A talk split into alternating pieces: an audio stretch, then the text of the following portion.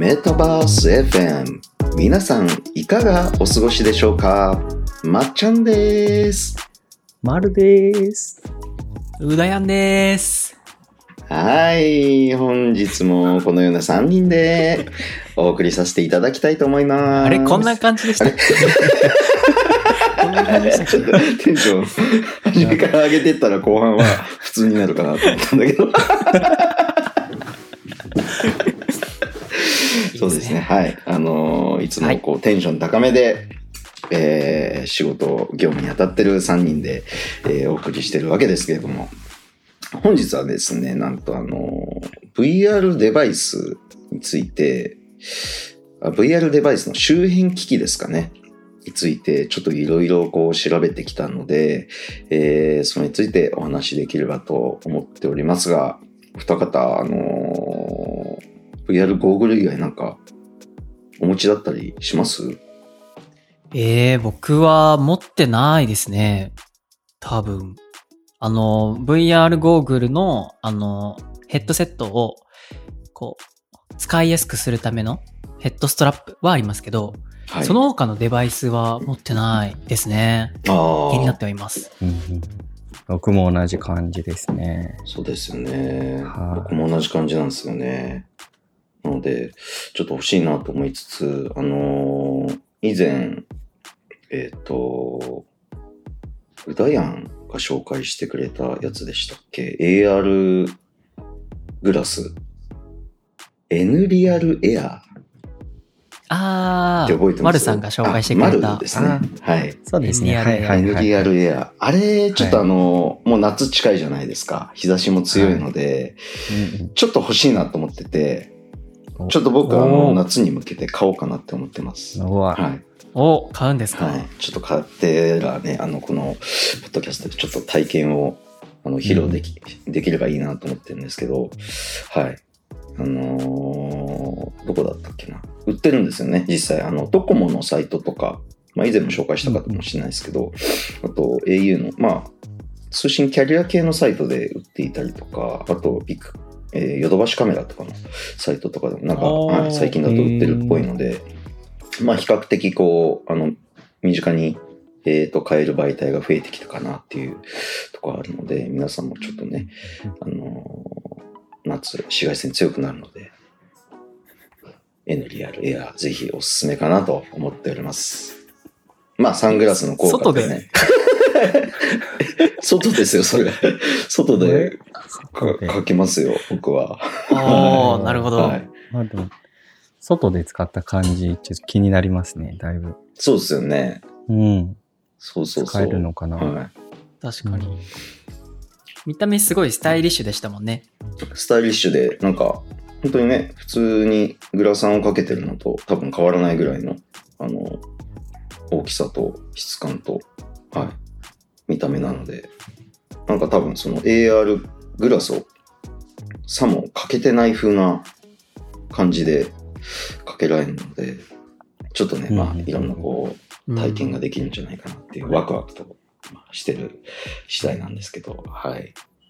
なので、えーまあそんなね、あの、VR、AR 周りの、えっ、と、ちょっと周辺機器について、あのーチーフメタバースオフィサーのマルシオさんがちょっといろいろ調べてきてくれましたので、はい、はいちょっとぜひ紹介できればと思います。はい。はい。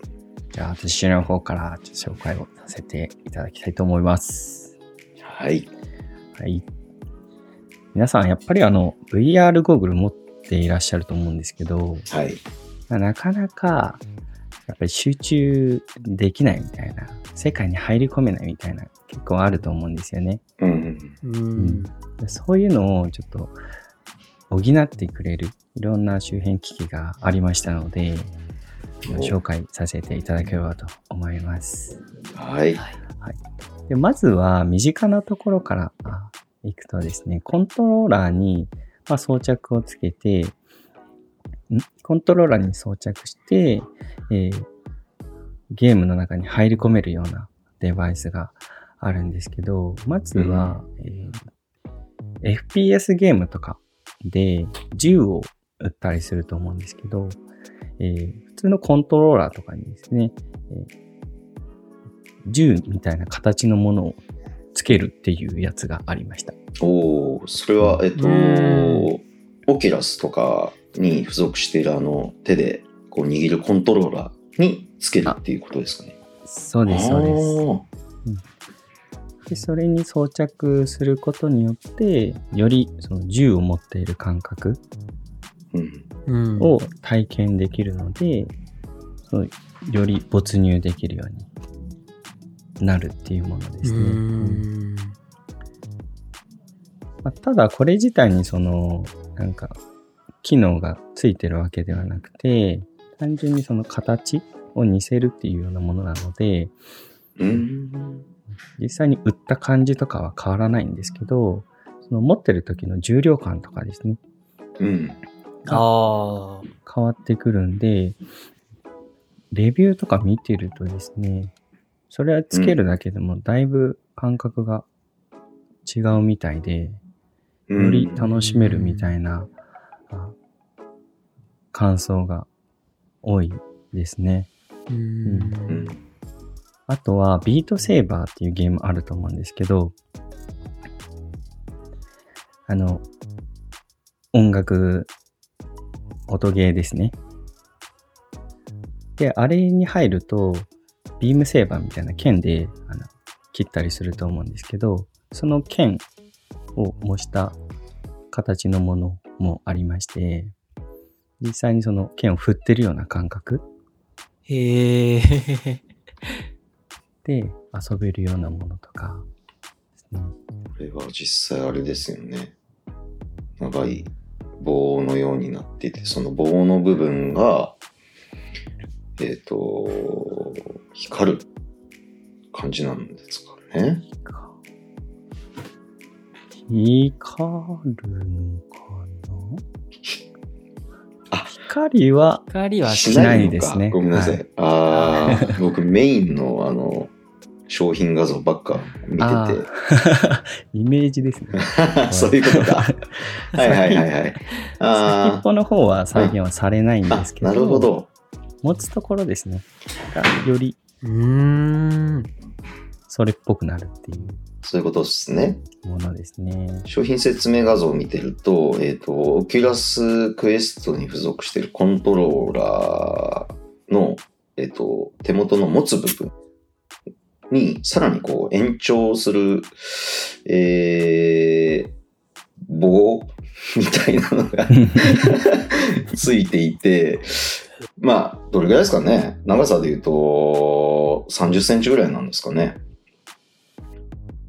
ぐらいの棒をこう握りしめてそれをまあ振りかざすと振りかざす。うーんいった使い方になるんですかね。そうです。ね。で、他のもので言うと、えっ、と、もう一つ、銃なんですけど、スナイパーなのかな？結構大きめの銃を再現したものもあって、はい。これは両手持ちの銃ですね。なんかスコープ覗いて撃つような銃とかの再現になってるんですけど、うん。二両手持ちで実際に構えて持つような形。か肩に、えーまあ、後ろの部分当てて、で、撃てるようなな。本格的ですね。はい、本格的なものもあるので、うん。こういったものをつけると、気分もだいぶ変わって、より楽しめるかなとうん。思います。はい。うん。あとはですね、ボクシンググローブもあって、でこれはグローブをつけて、えーコントロールを持つって感じですね。で、そのグローブが実際のボクシンググローブみたいになっていて、手の甲のところが結構厚みがあるものですね。うん。で、これを使ってボクシングゲームをやったりするうんというものですね。うんうんこれも実際にそのグローブつけている感覚、うんとかをより味わえたり、うんえーあれですね、あの、体の前で拳をバンバンよくやると思うんですけど、あれの動きが楽しいみたいな、そういう感想もありましたね。はバンバンってやっぱ音鳴るんですかね？い、なりますよね。な りそうっすよね。バンバン。うんコントローラー結構硬いじゃないですか。はいはい、はい。ボクシングゲームやってると、壁殴っちゃって、壁割れそう、壁に穴開きそうっていう恐怖心があるんですけど、なんかそういう柔らかいものがついてると、壁を叩いても壊れなさそうで、安全にもプラスになりそうですようね。んうんうん。確かにそうですね。もう、まんまボクシンググローブなんで、まあ、どこ殴っても、大概、負傷は防げそうですね。一回なんか、あの、テーブルの端っことかにうん。手が当たっちゃって、ああ。思いっきりこうパンチしたら、その端っこで、うんうん。で、小指らへんとかがこう、ぐさーって角に刺さっちゃったことがあって、えー、出血したことあるんですよね。あ でも、このグローブつけたらそういうことはなくなりそうですねそうで。すそうねで。すね。ただまあ、ボクシング以外にでも普通にプレイするときにつけとくと、ちょっと安心的なところもありますね。はいああ、確かに。うんうん。常にね、つけておくっていうのもあるかもしれないですね。結構その全体こうこうカバーされるような感じだと思うんですけど、あうんうんうんの、センサー、はい VR の Oculus Quest 2センサーでそれ読み取れるんですか？特にその、コントローラーのセンサーとかには干渉しないので大丈夫なはずですね。特にそのコントローラーを完全に覆うとか、そういった形ではなくて、うんもう普通に持つ感覚、持ってるのとあんまり変わらないあ、そうなんですね。ので、うん。そうか。そもそも、あの、コントローラーってどんなセンサーがついてるんでしたっけ？うーん。ジャイロセンサーとかついてそうですよね。ああ、そうね。傾きとかあうんあう、ん。この丸い、オキュラスだと丸い輪っかのところに、うん。そういうのが確か入ってたうと思います。ん。うんなんか、どっかうのん画像で見たんですけど、赤外線カメラで見ると、点々点ってこう、あの、コントローラーの、うんあの丸い輪っかがついてるじゃないですか。はい。はいはいはいはい。あそこを一周するような感じで6個ぐらい、点々点々点っていう赤外線の、あの、表示が、あのカメラで見ると見れたっていうなるほど。ことがあったので、赤外線をついて使っるんですね。ているのかもしれないですね。で、それをオキュラスの本体から、本体のカメラで読み取ってる。なるほど、なるほど。はいはいはい。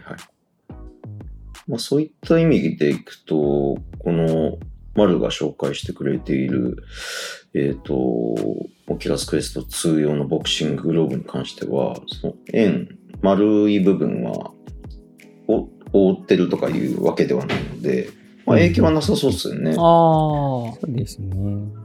これに関しては、特にオクラオキュラスクエスト限定っていうわけでもなくて、コントローラー握れさえすれば、あの同じような感覚を体験することはできるので、うん。他のうーん。ものでもあの使えるようなグローブにはなってるので、どなたでも割と使いやすいものになってるかなと。思います。そうですね。うん。はい。はい。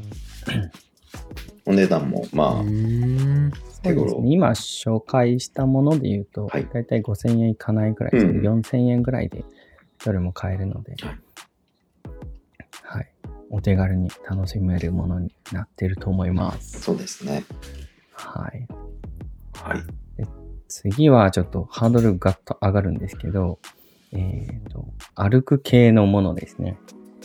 あの、以前、レッド東京タワーに、はいえー行ったっていうお話をしたと思うんですけど、はいそこであの体験したキャットウォークうんっ。ていうものですね。これもあの一般家庭向けに販売がされておりまして、おえーまあ、ちょっと値段あの23万円ぐらいするんですけど、うーん、まあまあしますね。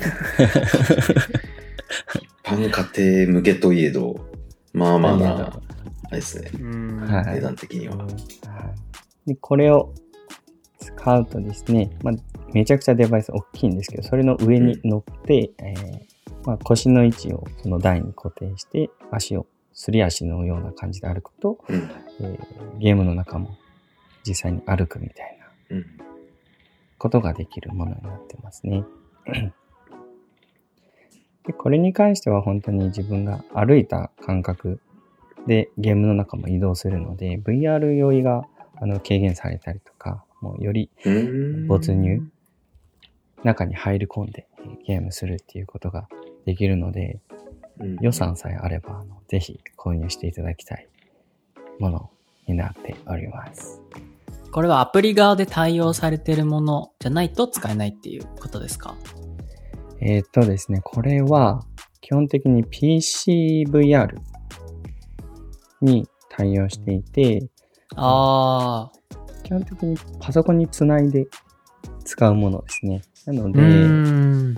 オキュラス単体とかだとちょっと使えないんですけど、オキュラスを PC につないで、えー置けば使えることができるので、あはい、PCVR であればあできるっていうところですね。であと対応しているプラットフォームが PSVR と Steam になっているので、まあ、そういったプラットフォームからゲーム起動すれば、あ大体どのゲームでもできるような感じになってます。はい。あ。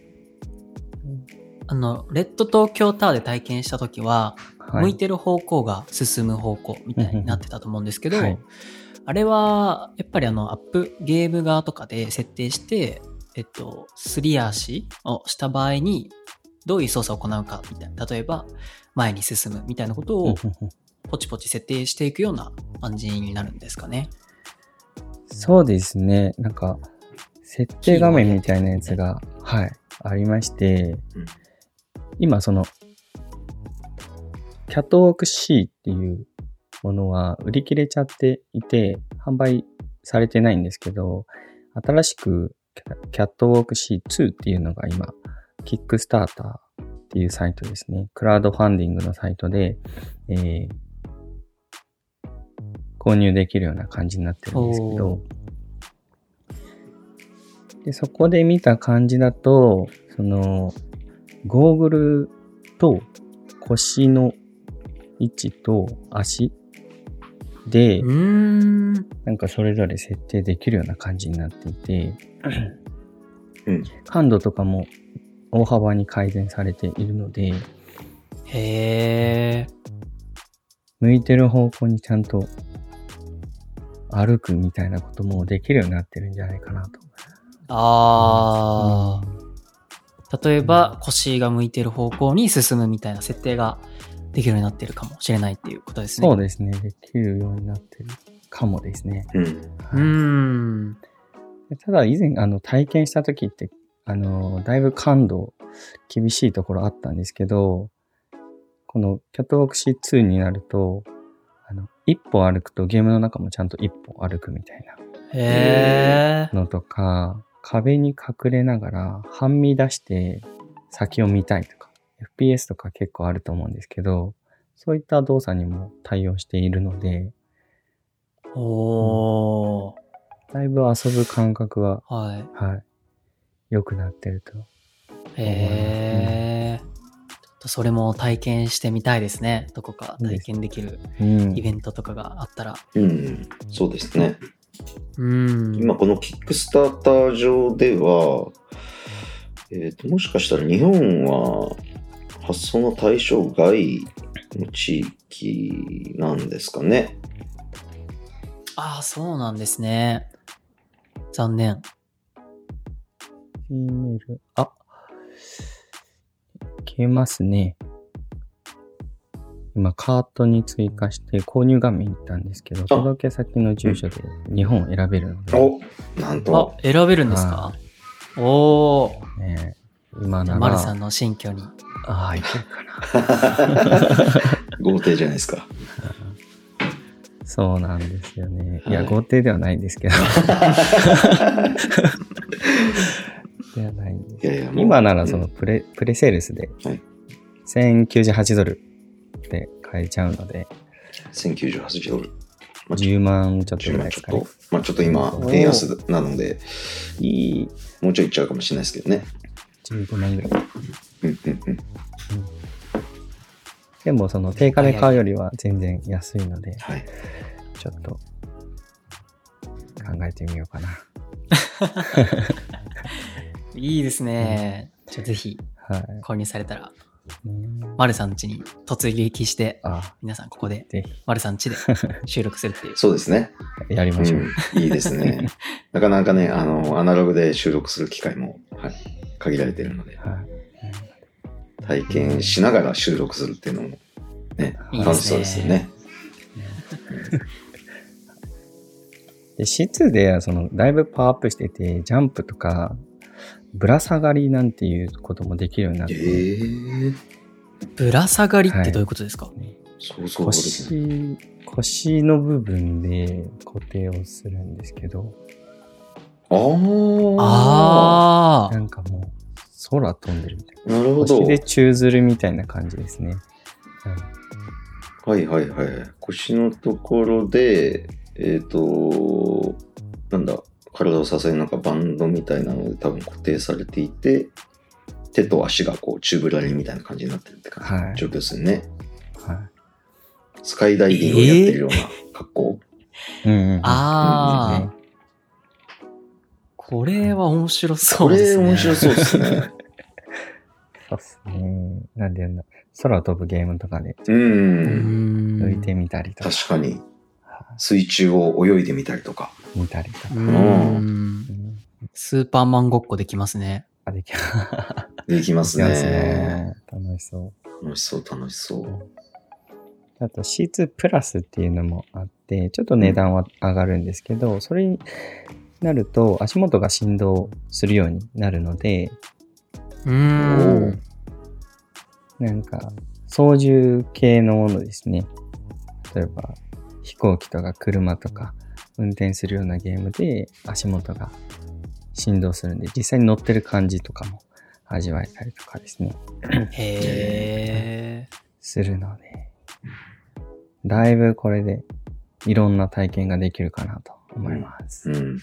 うん。で、えっ、と、日本での正式発表が6月中旬ぐらい発表予定らしいので、キックスターターで買えなかったよっていう方も、うん。まあ、値段は定価での販売になるんで、23万超えになっちゃうかもしれないんですけど、うん。まあ、手に入れる機会はあうん。あるかなと思うんで、うんはい。うん検討キャしてみてットウォーくクですね。はい。キャットウォーク。はい。はい。あれ？気になった方はぜひ、キャットウォークで検索してみてください。はい。そうですねお願いします。キャットのキャットは KAT ですね。皆さんお間違いなく。はい。であと、互換系ですね。ちょっとここら辺は、やっぱり一般的にまだ使えるレベルのものないらしくて、まだまだこれからのものになるんですけど、温度を感じられるものおーがありまして、ペ、ペ、ペブルフィールあー、なんか聞いたことがあるかもしれないです。っていう商品なんですが、背中のあたりに、まあ、そのデバイスをつけて、えー VR の中のものと連動して暖かくなったり冷たくなったり、えーするものですね。はい。えー、VR VR とそっか、連動して、うん。VR の世界上で、えーっと、あれか、寒さとか暑さみたいなのを、うん。ペブルフィールが再現してくれるうんっていうことなんですかね。うん。暑いところに行ったら暖かくなって、うん。寒い地域に行くと冷えたりとかえー、っていうものですね。はい。どういう原理で動いてるんですかね？うーん。そうですね。ヒーターみたいな。ヒーターみたいな感じなんですかね。まあ、エアコンとかと同じうん。原理なのかな。空気の層があって、そこの温度を変えられるっていう感じなんですかね？パッケージを見ると、えっ、と、なんか黒いポーチ、ポーチというか、本当にちっちゃいリュックサックみたいな。ものうん。の中におそらく、えっ、と、温度をコントロールする、なんか、冷媒というか、触媒というか、が入っていて、その外側に、うん。こう白い、えー、なんでしょう、ファンなんですかね、これ。うん。なんか見た感じ、うんうん。ファンみたいな感じですよそうですよね。穴がいっぱい開いてて。うん。うん。そこから空気を送ってるみたいなことなんですかね。うん。うーん。最低温度が9度。マックスが42度。おー、結構結構、幅広い。うん。すごい。こんな小さいデバイスでね、これだけ幅広いうんうん温度がは再現できるって、い。う。うんん。なんか VR と繋がずとも普通に欲しいなって今思っちゃいました。確かに。うん今、暑いですもんね。今暑いですから涼しくなるね。そうですね。涼しくなる んでベストを着ながそうらそうそう。仕事するとか。うん。ああ。確かに、確かに。これは、そのゲームの中で暑いところに行ったら、そのゲームの設定で、なんか温度みたいなものを設定しておいて、それを信号で渡して、動作させるっていうような感じなんですかね。うん。だと思いますね。でも、うん。基本的にほとんどのゲームって、その温度の概念って今までなかったじゃないですか。うんうんうんそもそも温度が必要になる場面っていうのがない、なかったので。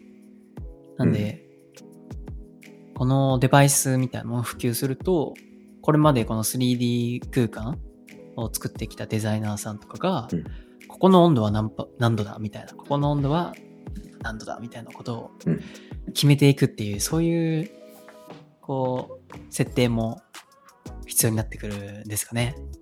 うん必要になってくるというか、まあそういうものはあるともより楽しめるようになるっていううんそうでしょうね。ことなんですかね。ね。なんかそういう、えっと、空気的なその温度のコントロールをその VR と連動させるっていうのも多分そうですし、あとなんか気持ちの温度というか、寒い気持ちというか、あったかい気持ちみたいなところも、なんか、感情みたいな ところも連動させると、うん、面白いかなっていう。確か なんかこ。恋しちゃうシーンとかだと、こうね、いちょっと暖かくなったりとか、振られたりするとなんかすごい寒くなったりとか。ああ、なるほど。それいいですね。それいいですね。か、確かに。VR だからこそ表現できるあったかさみたいな。うんうんうんうん。あとは AI とかちょっと発達して、まあ、その、色で温度を調整したりとかもできるようになるといいかもしれないですね。マグマっぽいテクスチャーのところは温度を上げるとか、うんそういう調整はできそうですもんね。うんうんうんうん